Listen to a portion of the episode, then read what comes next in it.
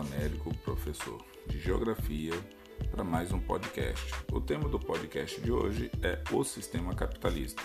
Lembrando que, como vocês já acompanham em alguns podcasts, não é intuito do meu podcast fazer com que você aprenda tudo sobre um tema, mas eu trago situações que são relevantes sobre cada um dos temas. Eu espero que você, com o tempo, também vá trazendo informações novas e somando isso daí. Então, o sistema capitalista é um dos sistemas que nós mais vamos estudar durante a nossa vida acadêmica.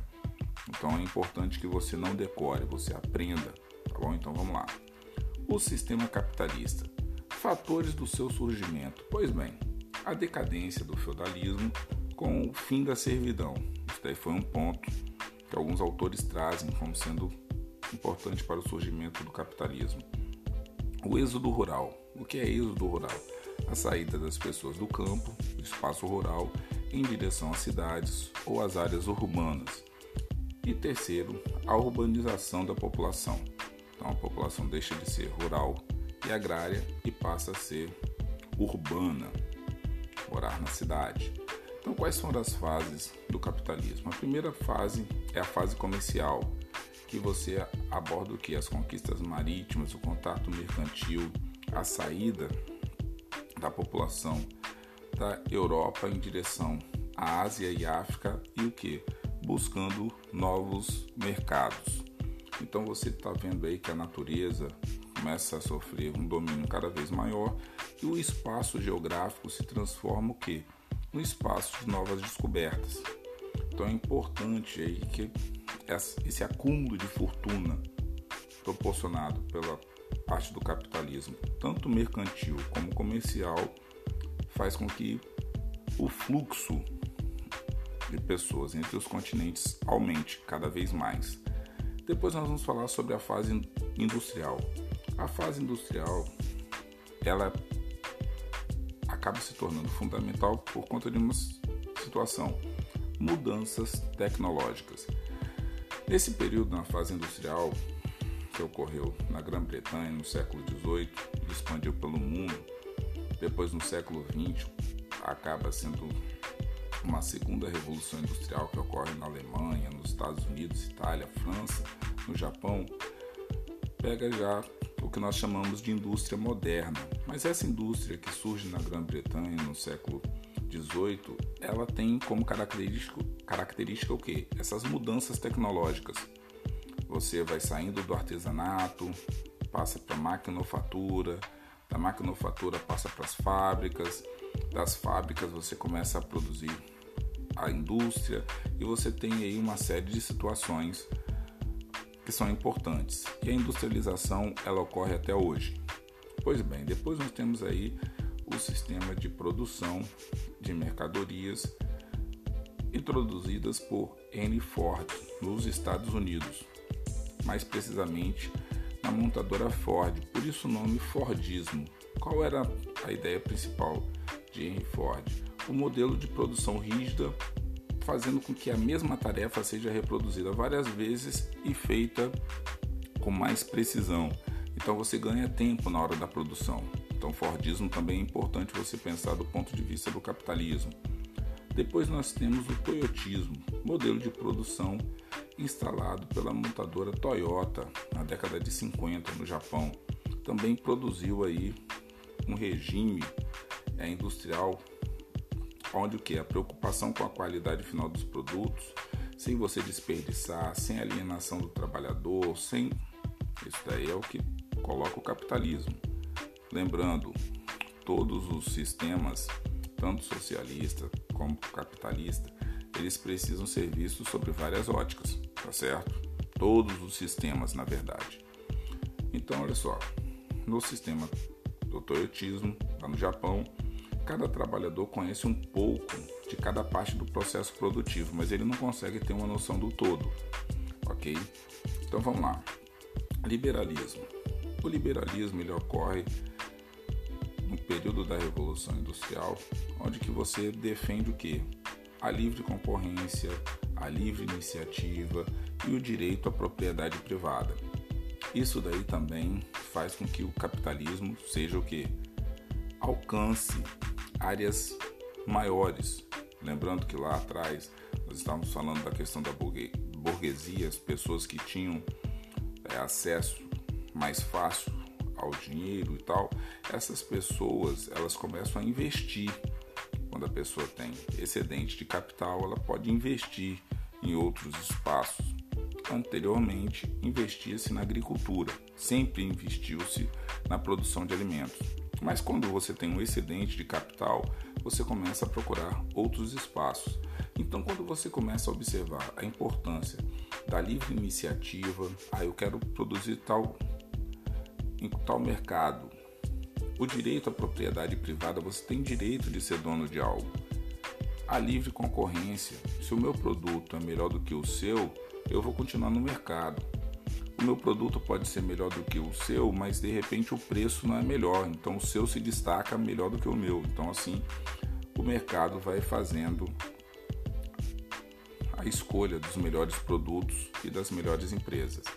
Pois bem, keynesianismo em 1926 rompia totalmente com a ideia de liberalismo do deixar fazer. Então, olha só, afirma que o Estado deveria sim interferir na sociedade. Então, o Estado aí não vai deixar mais a corda correr solta. Pera aí, esse negócio de livre iniciativa e tal, vamos ter que dar um jeito de pensar isso daí. Então, todo indivíduo teria o direito a bens e serviços que deveriam ser fornecidos por quem? Pelo Estado. Ok? Depois nós temos também, dentro desse processo do capitalismo, que nós chamamos de New Deal, que foi o novo acordo que ocorreu após a crise de 1929. Também foi um processo dentro do capitalismo muito importante, porque com a queda da Bolsa de Valores de 1929, houve uma quebradeira no planeta Terra. Você tinha os produtos, mas você não tinha quem comprasse esses produtos. Então isso daí afetou diretamente a produção industrial. A partir do momento que você ganha o lucro ao vender um produto, se você não está vendendo aquele produto, você tem o produto, você trabalha, você produz, mas você não tem para quem vender.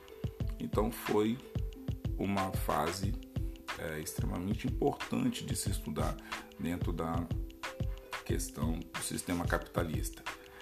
Depois nós temos também é, o neoliberalismo. Lembra que nós falamos lá atrás do liberalismo? Volta mais ou menos em 1980, o que nós chamamos de neoliberalismo, com a figura da Margaret Thatcher. Ela era lá da Grã-Bretanha, então estabelecendo certos limites ao Estado afirmando que o Estado não deveria ser tão grande quanto ele estava. Ele deveria diminuir e deixar o quê? Certos setores serem tocados pela iniciativa privada. Pois bem, a terceira revolução industrial. E aí você já tem umas palavrinhas novas: telecomunicações, internet, robótica, computadores, microeletrônica. A terceira revolução industrial já está mais próxima do nosso dia a dia. Quer dizer, de novo, modernização tecnológica, prevalência das grandes empresas, sociedade da informação, sociedade em redes, algumas crises decorrentes dessa produção ou dessa superprodução. Você produz computadores, internet, robótica, mas você precisa também de recursos naturais para produzir isso. Olha aí uma série de problemas decorrentes dessa terceira revolução industrial. E depois nós temos a fase financeira do capitalismo. Quanto mais empresas é, menores, é, no caso o preço com as concorrências reduz. Então isso daí ocorreu mais ou menos no início do século XIX. Em um segundo momento da monopolização é, na produção de alguns produtos, então você tem a necessidade de fusão de empresas. Então você tem aí as populações dependentes do dinheiro relacionado com o que ocorre no sistema financeiro. E aí você já tem uma situação bolsa de valores, como é que está o mercado. O mercado começa a tomar uma situação de comandar preços importantes de alimentos, de petróleo, de uma série de situações aí. Então essa fase financeira do capitalismo começa a afetar o planeta Terra como um todo. Para fechar a nossa aula de hoje, as práticas e as formas de organização das principais empresas. Então, vou falar aqui algumas palavrinhas que vocês vão ter que aprender. Dumping, vender barato para quebrar é, as empresas concorrentes. Monopólio absoluto, controle do mercado. Oligopólios, empresas que controlam o mercado consumidor. Cartel, você produzir com o mesmo preço. Trust, empresas se associam formando uma corporação. Holding, cria-se uma empresa para administrar outras empresas. Então essas palavrinhas dumping, monopólio absoluto, oligopólios, cartéis, trust, holding, são algumas palavrinhas que nós vamos ter que trabalhar aí no dia a dia. Então vamos lá. Vamos às perguntas da nossa atividade de hoje. Serão, no caso, sete perguntinhas. Então, pega um pedaço de papel, de preferência seu caderno, uma canetinha, um lápis. Vamos lá. Primeira pergunta: Fatores do surgimento do capitalismo. Então, a primeira pergunta são fatores do surgimento do capitalismo. Segunda pergunta: dê as principais características da fase comercial do capitalismo. Então a segunda questão é: dê as principais características da fase comercial do capitalismo. Questão número 3. O que foi a Revolução Industrial? Então a questão número 3. O que foi a Revolução Industrial? A quarta pergunta: defina Fordismo. Então a quarta questão seria defina Fordismo. Questão número 5. O que foi o Toyotismo? Então é questão número 5. O que foi o Toyotismo? Questão 6. Fale sobre a livre iniciativa e o direito à propriedade privada. Então, a questão número 6 fale sobre a livre iniciativa e o direito à propriedade privada. Então, é bom que você dê uma refletida sobre essas palavrinhas aí. E a última questão, a sétima, o que foi a terceira revolução industrial? Tá certo, galera? Essas são as perguntas são as atividades. Eu espero que vocês retomem seu estudo aí diário. E na semana que vem nós temos mais podcasts para vocês, tá certo? Um abraço para todo mundo, todo mundo se cuidando aí nesse período de pandemia e a gente vai se falando durante a semana. Forte abraço e até a próxima.